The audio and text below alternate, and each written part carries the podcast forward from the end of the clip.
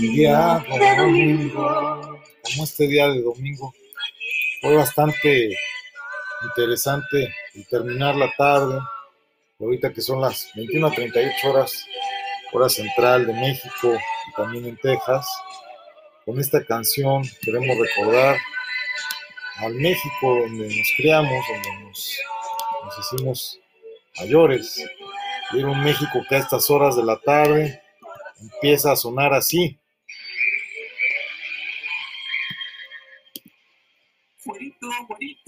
Pásele, pásele, bueno, bonito, barato, que le ofrezco, que le damos, pásele, pásele. Así en el centro suena, ¿no? Y es curioso, ¿no? Porque también tenemos este, un sonido muy peculiar en la Ciudad de México a estas horas, que es este.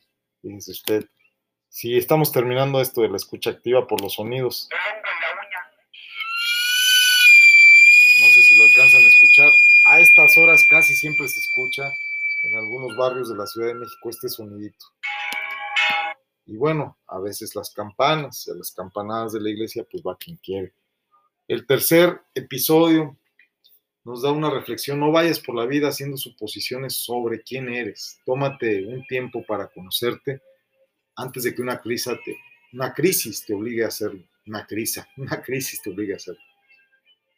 La reflexión sería, ¿alguna vez te has eh, enfrentado a una mala decisión como tomar el metro hacia la dirección equivocada, tomar un tren hacia algún lugar y después de que ya vas en camino te vas dando cuenta que las estaciones o las paradas van en sentido contrario, vas en dirección equivocada.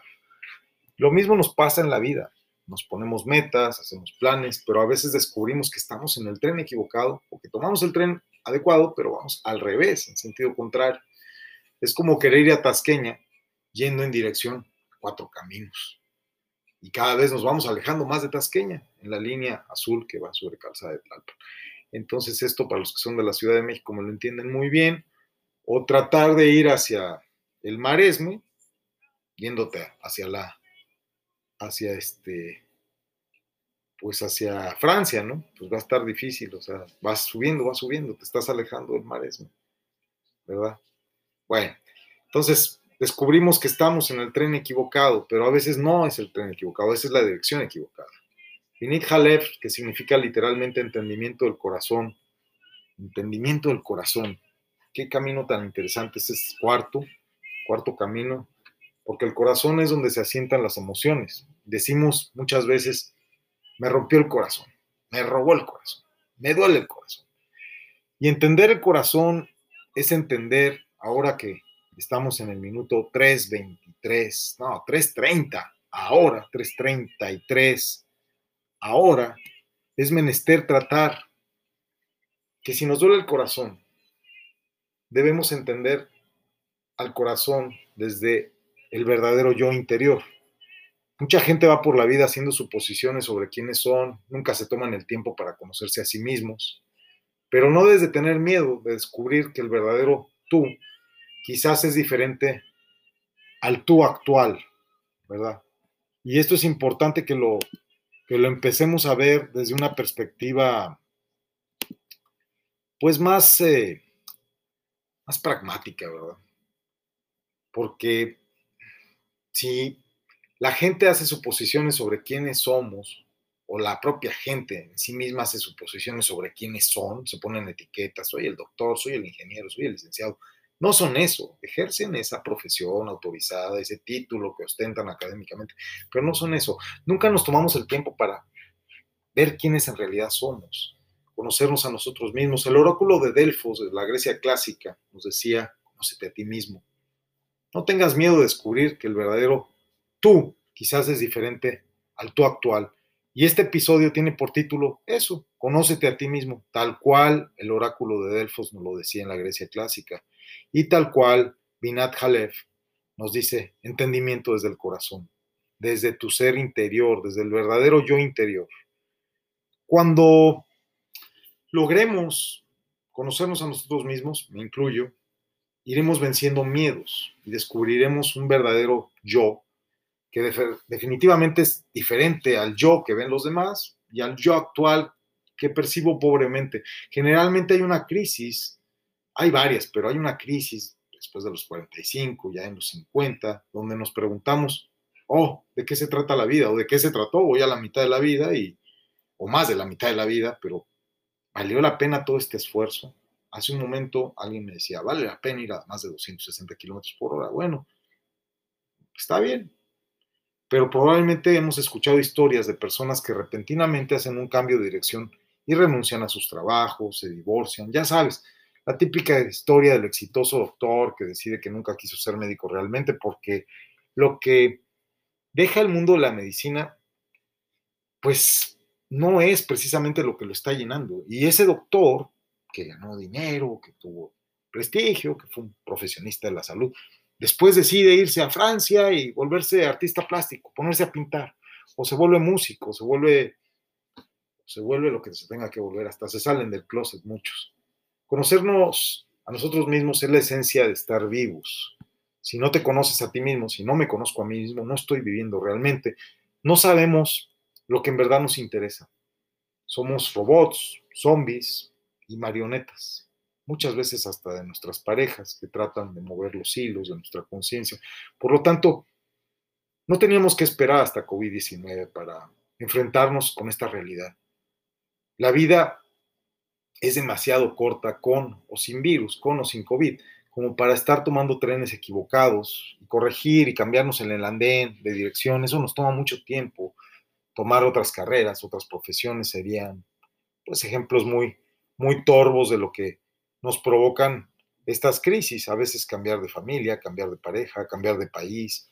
Pues eso, eso es, es un tema que, que los que hemos emigrado sabemos que, no se emigra en una semana, aunque tengas los recursos. Toma tiempo adaptarse y volver a comenzar. Tal vez valdría la pena el reto de comenzar de nuevo.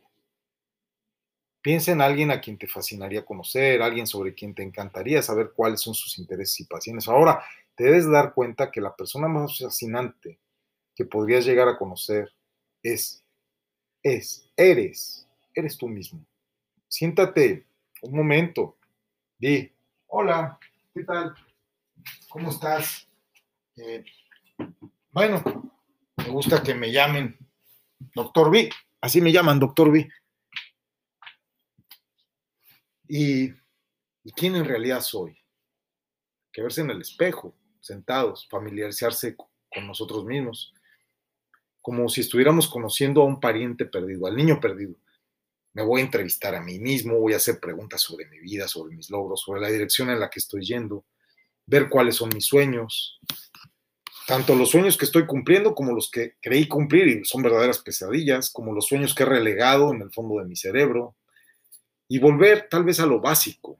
De verdad, ¿quieres ser rico? ¿Quieres ser famoso? ¿Quieres ser bueno? Quieres lograr cosas materiales, quieres obtener reconocimiento, quieres significado, quieres ser creativo, quieres ser importante, quieres ser poderoso. Pero ¿por qué quieres todo eso? ¿En verdad eso te motiva? ¿En verdad eso realmente es lo que te hace disfrutar la vida? ¿Qué quieres obtener realmente de la vida? Si nos enfrentamos a un proceso de autodescubrimiento a estas horas de la, de la noche ya, porque esto correspondía a la noche, estamos en tiempo, eh, pues vamos a involucrarnos en una serie de preguntas muy profundas en las que vamos a investigar cada vez con mayor profundidad hasta que salga la verdad subyacente, así con el método socrático. Vamos a hacer parir a esa verdad. Estas 10 preguntas que le podrías hacer a un amigo íntimo, te diría que te las hagas a ti mismo. Y no te preocupes, nadie se va a burlar de ti. Estás ensayando por una obra de teatro. La obra de teatro se llama arquitectura espiritual. Y somos un elenco nuevo, una compañía de teatro interesante. Entonces, las preguntas son, ¿cuál es el propósito de mi vida? ¿Cuál es mi meta en la vida? ¿Por qué elegí esta profesión? ¿O por qué no pude estudiar una profesión? ¿O por qué tengo este oficio? ¿O por qué quisiera estudiar la profesión. La cuarta sería, ¿cómo utilizo mi tiempo libre? ¿Cuál es la motivación para hacer lo que hago? ¿Qué me hace realmente feliz? ¿Soy tan feliz como quiero ser? ¿Es más importante ser rico o ser feliz? ¿Cuáles son mis planes para el futuro? ¿Por qué? ¿Cuáles son mis sueños? ¿Cuáles son mis ambiciones secretas? El script se los voy a publicar, lo pueden leer en orden, las 10. Yo le añado muchas anécdotas y muchas cosas pues, para hacerlo más ameno. No debemos de sorprendernos con las respuestas que verdaderamente no van a ser inmediatas. Nos abre un camino muy largo, más allá de los 50 caminos en nuestra mente, y es un proceso que va a tomar varios meses, tal vez años. A mi padre se le aclaró el camino cuando decidió morir. Es triste, pero cierto. Se mantuvo firme y descubrió que ya nada le motivaba, le perdió el sentido a la vida, se aburrió. Yo aún no me aburro. Pero las respuestas están ahí. Después de todo, la verdad, después de todo, es que tienes compañeros fascinantes que están dispuestos a escucharte efectivamente aquí. En Iberoamérica es PRO, la Escuela Superior de Proveedores, Triple S, al Servicio del Sector Salud y Trabajadores Esenciales Certificados, la Superior Suppliers School, arroba iberoamericaespro.org, en la UMAS, en la UMAS Emprende, en nuestras instituciones integradas a la Corporación Mexicana de Empresas Integradas Iberoamérica, GICR, CDSB, tenemos 300 y algunas más empresas y muchísima gente involucrada en estas empresas, miles de personas dispuestas a escucharte. Y hay médicos, hay psicoterapeutas, hay trabajadores sociales, hay nutriólogos, hay gente dispuesta a escucharte. Finalmente, la pregunta más importante que debes de hacerte para ti mismo o para ti misma es, ¿para qué estoy viviendo? Suena como una pregunta simple, pero a muchos les avergüenza preguntarla. Una voz en nuestro interior dice, ¿para qué hacer una pregunta tan básica? Nos resistimos porque sabemos que requiere mucha introspección, pero cuando llegues a conocerte a ti mismo habrás cambiado, habrás cambiado tu relación contigo mismo y con el mundo. Cuando logres mayor confianza en la toma de decisiones, usualmente la gente pues suele evitar tomar decisiones por miedo a cometer errores. Entonces, las únicas personas que no se equivocan son las que no hacen nada. Los que nos equivocamos es porque nos arrojamos y hacemos lo que tenemos que hacer y si nos equivocamos aprendemos y logramos empezar a controlar los riesgos en las decisiones. La verdad es que el no tomar decisiones es uno de los errores más grandes de la vida. Imagina un mendigo que recibe una carta que dice que ha heredado un millón de dólares. Si él no lee la carta, ¿es rico o no? De forma similar, el creador, la inteligencia creadora, nos dio el libre albedrío para tomar decisiones en la vida y alcanzar de esta forma la grandeza. Pero si no estamos conscientes de nuestro libre albedrío, entonces no lo tenemos realmente. Luego terminamos culpando a otros cuando las cosas no resultan bien, a pesar de que sabemos que la decisión estaba y sigue estando en nuestras manos. Si no utilizas tu potencial, tu confianza, esa confianza tan difícil de encontrar en ti mismo, que se ha ido lesionando, pues esa misma se irá disminuyendo cada vez más hasta que sea casi, casi imposible de encontrar en tu interior. Ahora, otra cuestión importante, un par, serían, ¿sabes cuál es tu potencial? ¿Has intentado utilizar tu potencial? y tienes que hacerle frente a la vida aunque tengas 50 años, porque no te puedes rendir aún como lo hizo mi padre a los sesenta y tantos o setenta y tantos o ochenta y tantos, ya no sé ni qué edad se rindió. O te vas a rendir a los 47 o a los 46 o a los 45 o a los 50, ¿te vas a rendir? No, hay que seguir con el juego. Es un juego perverso, es un juego interesante. Elohim se divierte con nosotros, con sus socios caídos y comenzar a vivir de verdad en vez de simplemente seguir con inercia es un desafío enorme y costosísimo porque nada es gratis, hay que pagar la renta, hay que pagar los servicios, hay que pagar la comida, hay que pagar, el vestido y hay que pagarse inclusive lugares a donde se puede uno hacer un poco el tonto a esta edad, pues hay que jugar aquí uno trabaja y llegar a un golpe de suerte de vez en cuando y ganaremos algo de dinero en realidad es que ya no somos tan funcionales. La sociedad nos ha ido desechando. El otro día, Armando, a quien le mando un saludo, me decía, no, es que en mi campo yo soy muy útil. Lo dudo, pero bueno, él tiene esa ilusión, hay que dejarlo con su ilusión. La diferencia entre tomar decisiones y seguir la corriente sería algo como cuando escogiste ir a la universidad. O a lo mejor tú no, tú no tuviste nada que ver con esa decisión, a lo mejor la falta de recursos no te dejó ir a la universidad, o a lo mejor tú decidiste trabajar e ir a la universidad. Fue algo que simplemente hiciste porque te graduaste de la preparatoria y todo el resto de la gente en tu entorno social lo hacía. Tus padres te pagaron la universidad o tú te esforzaste para pagártela, pero algo en inercia.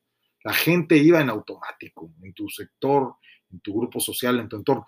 Si piensas esto con calma, te das cuenta que a lo mejor no tomaste tú la decisión. Imagina que tal vez cometiste una mala decisión. El ir a la universidad, el perder tantos años estudiando una profesión, una carrera, que al final del día no te representó mayores ganancias y fuiste explotado y viviste una vida, pues una vida, pero perdiste los mejores años de tu vida tratando de ser útil y aceptado en un entorno social.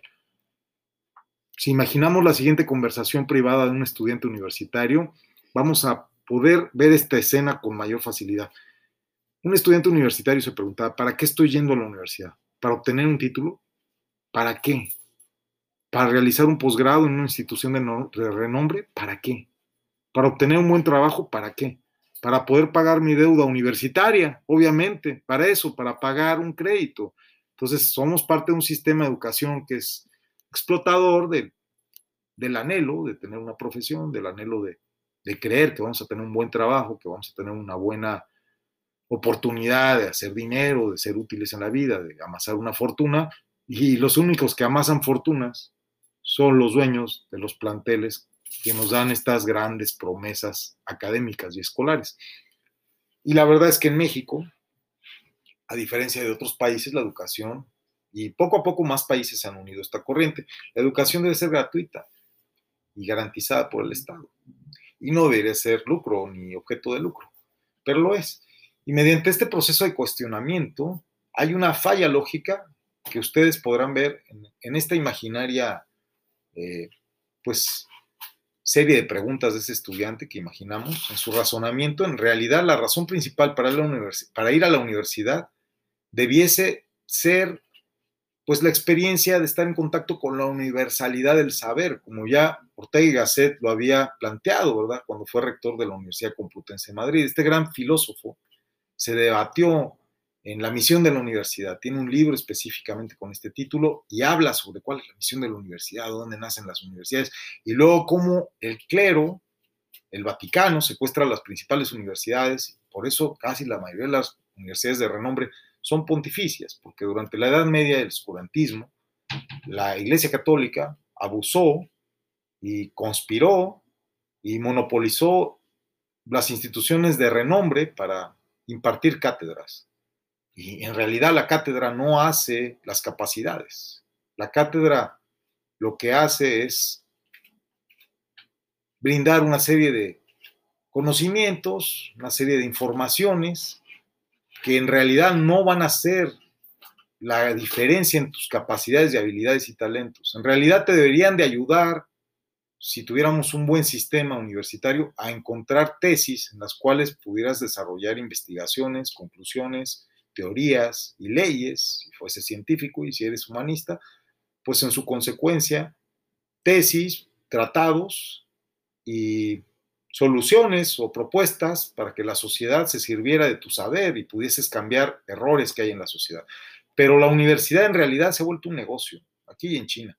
Los Estados Unidos no se diga, es una cuestión de prestigio, de grupo social. Muchas veces los empleos se obtienen por haber salido de Harvard, porque en Harvard conoces a los que dan los empleos, a los grandes empleadores. Y la sabiduría y la información, en otras palabras, pues se convierten en una moneda de cambio, que en realidad son discurso. Y el obtener esta educación nos va a hacer replantearnos en un error grandísimo que cometimos. Pero hay otros ejemplos. ¿Por qué quiero casarme? casi clásica pregunta. Y no aceptes respuestas fáciles. La gente se sigue preguntando, ¿por qué me casé? ¿Por qué? ¿Por qué? Y pues, ¿por qué no se preguntaron por qué quiero casarme? Había que ser francos y honestos y sinceros. Se trataba de un paso enorme. Y así como suena el agua de fondo, así es el pensamiento. El agua escurre, el agua se abre camino. Y cuando empezamos a tratar estos temas, se generan muchas emociones contrariadas. Y es una pregunta en la que hay que ser muy paciente, muy persistente a lo largo de un matrimonio. Y eventualmente, cuando haya crisis en el matrimonio, va a haber respuestas. Hay que analizar cualquier tipo de temas desde un enfoque de una cuestión muy difícil de aquilatar y de conservar, que es la confianza. Y esas decisiones sabias, cuando se toman con confianza, pues van a podernos dar soluciones. Pero, ¿dónde te falta confianza? Es la, la pregunta adecuada. ¿Qué es lo que nos pone nerviosos? ¿Qué situación impide que seamos confiables o que inspiremos confianza?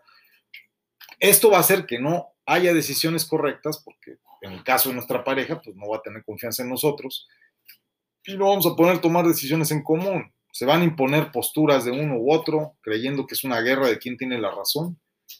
Y lo vivo diario.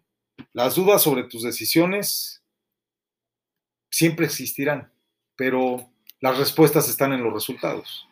Y simplemente el no tener ganas de tomar decisiones es una posición muy cómoda para evitar conflictos.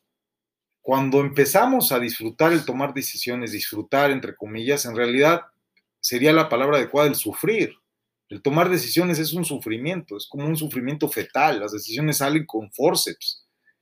Y entonces nos vamos a involucrar con una realidad muy, muy, muy dura, muy fría, muy cruel, muy amarga que nos va a golpear en la cara. Y la dinámica de la vida no es la de la justicia. La dinámica de la vida, desgraciadamente, es la de el colapso, la del agotamiento, la del desamor, la de la vejez, la del sufrimiento, la de la enfermedad, la de la pobreza. Y las metas que nos trazamos no serán alcanzadas en su mayoría, porque fuimos detenidos por problemas. Los problemas, los problemas no fueron solucionados en la vida y la clave por las que, por las que no los solucionamos es porque no enfrentamos los problemas, nos irritaban, nos fastidiaban, en lugar de discutir, yo amo a mi esposa y me encanta discutir con ella, aunque nos agarremos a golpes casi, pero qué bueno que podamos discutir, porque si no discutiéramos seríamos unos falsos e hipócritas. Entonces, en lugar de enfrentar los problemas por temor a que nos irriten o nos fastidien, pues estaríamos bloqueando la comunicación y entonces, pues a lo mejor en un pedacito de papel nos comunicaríamos o hipócritamente manejaríamos la relación y no tendríamos problemas. Pero los problemas son obstáculos específicos que se van a convertir en desafíos concretos para requerir soluciones. Y son soluciones concretas.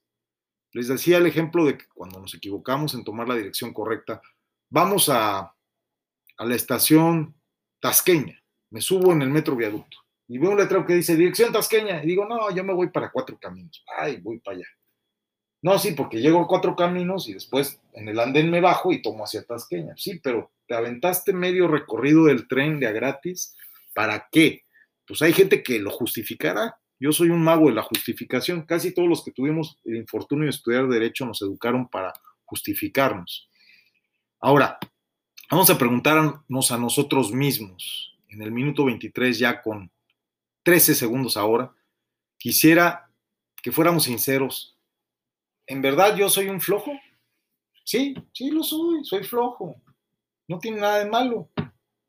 Pero ¿por qué soy flojo? Esa es la pregunta contundente. ¿Soy desorganizado? ¿Por qué? ¿Soy caótico? ¿Por qué? ¿Soy sucio? Le preguntaría a mi vecino Raúl. Sí, sí, es un sucio. ¿Por qué sucio? No, no es sucio porque está enfermo, es sucio porque le gusta la suciedad, porque no hay otra justificación. ¿Suelo enojarme? Sí, ¿cuándo? ¿Cuándo me enojo? Identifica cuándo te enojas.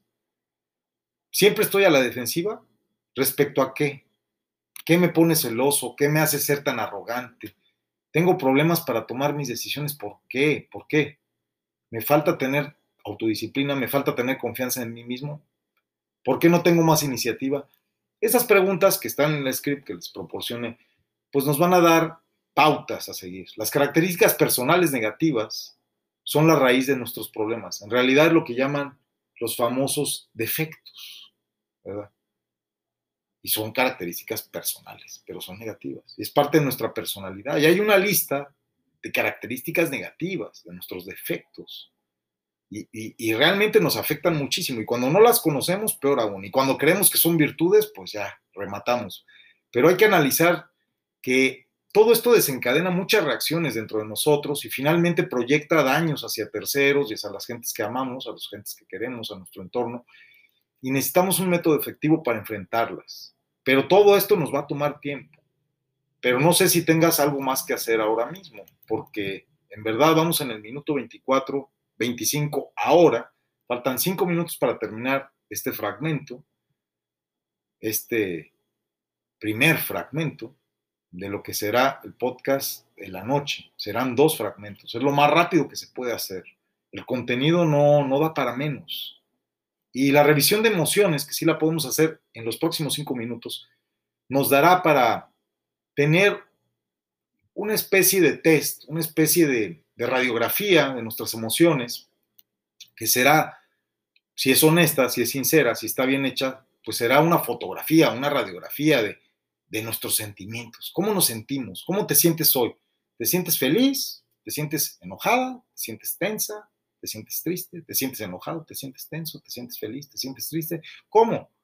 Esas emociones son medidores respecto a lo que está pasando bajo la superficie. Es como el tema este del iceberg.